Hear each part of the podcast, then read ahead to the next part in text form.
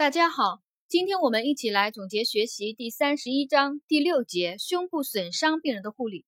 胸部损伤病人的护理呢，它分一个现场急救，还有一个入院后的护理。在现场急救的时候，发现胸部损伤的病人有连夹胸的，要用厚敷料加压包扎患者的胸壁，消除反常呼吸运动。当遇有患者开放性气胸的，立即用敷料，最好是凡士林纱布，封闭患者的胸壁伤口，变开放性气胸为闭合性气胸。遇有积气量多的闭合性气胸或张力性气胸，立即行穿刺抽气，有条件的呢行胸膜腔引流。呃，这个张力性气胸紧急排气、紧急穿刺排气的位置呢是在伤侧第二肋间锁骨中点连线处。啊，在伤侧的第二肋间锁骨中点连线处，患者入院以后，护理内容重点是维持呼吸功能，协助患者取半坐位。半坐卧位啊，就是病情稳定的患者取半坐卧位，保持呼吸道通畅，预防窒息。鼓励协助病人有效咳嗽排痰，及时清除口腔呼吸道内的血液、痰液、呕吐物等。如果痰液粘稠不易咳出呢，可用祛痰药、超声雾化或者氧喷。呃，必要时呢，经鼻导管吸痰。每小时协助患者咳嗽，做深呼吸运动。呃，指导患者呢，呃，翻身、拍背。啊，减少肺部张等肺部并发症的发生，给予氧气吸入，必要时呢可行气管呃切开，运用呼吸机辅助呼吸啊，就是维持呼吸功能是首先要重点处理的，还要注意病情观察，包括患者的生命体征、神志瞳孔、胸部、腹部肢体情活动情况等，要注意观察患者有无复合伤，观察患者是否有气促、发干、呼吸困难等。注意呼吸的频率、节律、幅度、缺氧症状等啊，观察患者有无气管移位，有无皮下气肿啊，必要时呢，呃，定时测量中心静脉压和尿量，注意观察有无心脏压塞症状。如果有发现有心脏压塞的呢，要立即通知医生配合抢救的。还要注意补充血容量，维持正常的心排血量，因为。胸部损伤的病人可能有大出血啊，所以要补充血容量，维持正常的心排血量，迅速建立静脉通路。在监测中心静脉压的前提下呢，快速的补充液体，维持水电解质及酸碱平衡。有剖胸啊，有剖胸术指针的，要配合术前准备，呃，术前完成完成术前检查，准备剖胸手术。呃，怎么样的病人要剖胸手术呢？就是通过补充血容量或抗休克处理，患者病情没有明显好转，且出现胸膜腔内活动性出血的，则要迅速做好剖胸止血术的准备。胸部损伤的病人呢，因为外伤啊，疼痛啊都很剧烈，呃，肋骨骨折什么疼痛都很剧烈，要注意给患者就是采取减轻疼痛的一些护理措施。有肋骨骨折的病人呢，可用胸带固定，也可用百分之一的普鲁卡因做肋间神经封闭。有连夹胸的病人呢，呃，除了有厚敷料啊加压包扎啊，还可用那个金钱夹住浮游离断的肋骨中央处，将其悬吊牵引，也能够有效的减轻患者的不适疼痛。还可采用手术啊进行内固定，嗯，还有咳嗽。咳痰时呢，要指导那个病人家属啊，指导病人及家属用双手按压患侧的胸壁，以减轻疼痛。必要时呢，遵医嘱运用止痛药。还要呃，重点啊，护理还有一个重点就是预防感染。预防感染要做的护理呢，就是密切观察患者的体温变化啊，每四小时记录一次。呃，在各项操作时啊，要注意。无菌操作原则，鼓励病人深呼吸，有效咳嗽排痰啊，促进肺扩张，减少肺部感染的发生。还要保持胸腔闭式引流管的通畅，及时引流出积积血积气啊，避免胸腔感染的发生。遵医嘱合理使用抗生素。有开放性伤口的呢，还要注射破伤风抗毒素。下面有一个知识点呢，就是我们要了解一下啊，我给大家讲一下。就是在心胸部损伤病人病情观察时啊，如果发现就是怀疑患者有心脏压塞的，那么怎么处理？那个心脏压塞症状啊，我们在上一节有讲过，患者呢可能出现就是低血容量真相，伴有颈静脉怒张，还有贝克三联征。贝克三联征呢，就是第一个静脉压升高大于十五厘米水柱，第二个脉搏微弱，心音遥远，第三个呢是动脉压降低，甚至难以测出啊。这个我们在上一节有讲到，当患者出现这些真相的时候呢，可可能啊怀疑。患者发生了心脏压塞，一旦患者发生心脏压塞的话，我们护理上怎么做呢？就是配合医生进行呃剑突下心包穿刺或心包开窗探查术，以解除急性的心脏压塞，尽快做好剖胸探查术的准备。呃，术前呢，给患者呢快速的输血抗休克，还有如果患者发生了心脏骤停的。要配合医师行床旁开胸挤压心脏啊，床旁开胸挤压心脏。这个胸部损伤的病人呢，不能做那个 CPR 了啊，只能开胸挤压心脏，解除心脏压塞，指压控制出血，并迅速送入手术室继续抢救啊。这个知识点呢，我们听一听，了解一下。下面我们重点要掌握的啊，学习掌握的是胸腔闭式引流病人的护理。胸腔闭式引流病人护理啊，首先，胸腔闭式引流的目的与适应症，我们来学习一下。胸腔闭式引流的目的是引流胸膜腔内渗液、渗血以及气体啊，引流胸膜腔内渗液、渗血以及气体。第二个目的呢，重建胸膜腔内负压，维持纵隔的正常位置。第三个是促进肺的膨胀啊，这是胸腔闭式引流的三个目的，一个是引流。积血、积液和气体。第二个呢，重建胸膜腔内负压，维持纵隔的正常位置。第三个呢，是促进肺的膨胀。胸腔闭式引流的适应症，它适用于外伤性或自发性气胸、血胸、脓胸及心胸手术后的引流等。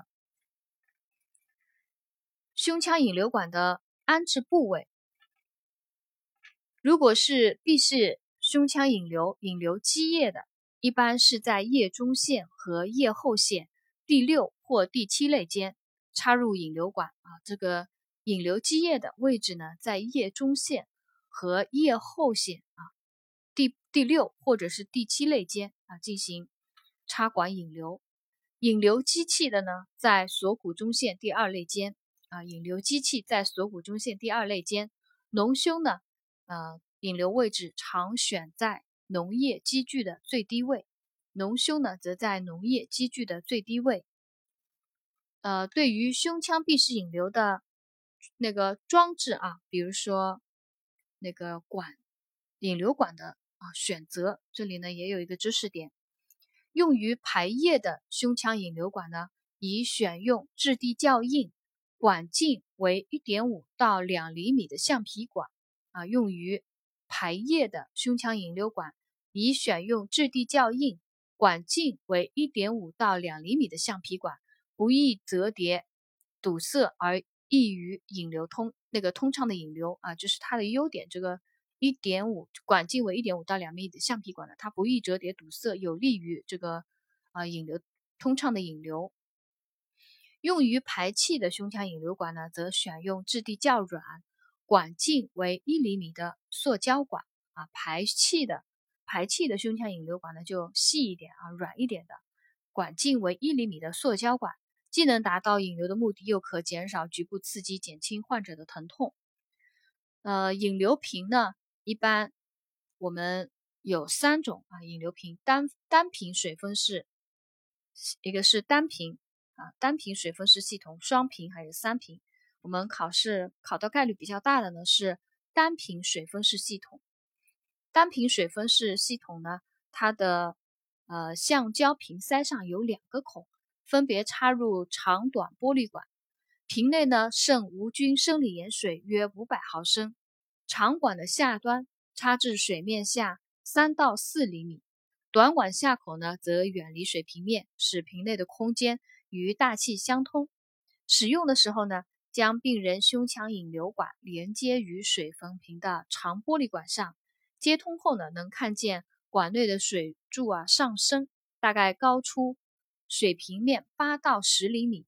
这个水柱会随呼吸上下移动，如果水柱不动呢，就提示引流管不通啊。这个是单瓶水分式系统的一个知识点，我们再来复述一下。呃，瓶内呢剩无菌生理盐水五百毫升啊左右。长管的呃那个橡胶管上有两个孔，一个插入长管，一个插入短管。长长管长的一根玻璃管呢，下端插至水平面下三到四厘米，短管的下口呢则远离水平面，使瓶内的空间啊瓶内的空气与大气相通。使用时呢，将病人的胸腔引流管。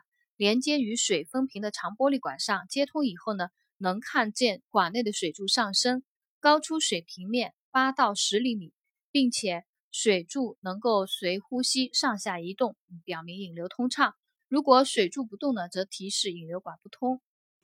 行胸腔闭式引流时，特别要注意：第一个，保持管道的密闭，要随时检查引流装置是否密闭，引流管有无脱落。水封瓶的长玻璃管要没入水中三到四厘米，并始终保持直立。引流管周围呢，用油纱布啊包盖严密。